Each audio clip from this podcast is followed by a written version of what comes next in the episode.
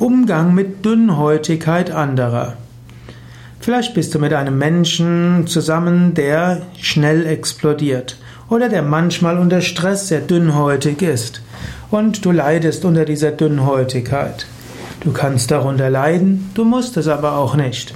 Du könntest auch sagen, aha, dass ich mit diesem dünnhäutigen Menschen zusammen bin, ist auch eine Lektion, dass ich sensibler und feinfühliger sind, bin. Dass ich lerne, in Bezug auf diesen Menschen vielleicht etwas freundlicher zu kommunizieren, mitfühlender zu kommunizieren und dass ich auch lerne, wenn der andere mal explodiert, ist das auch nicht weiter tragisch.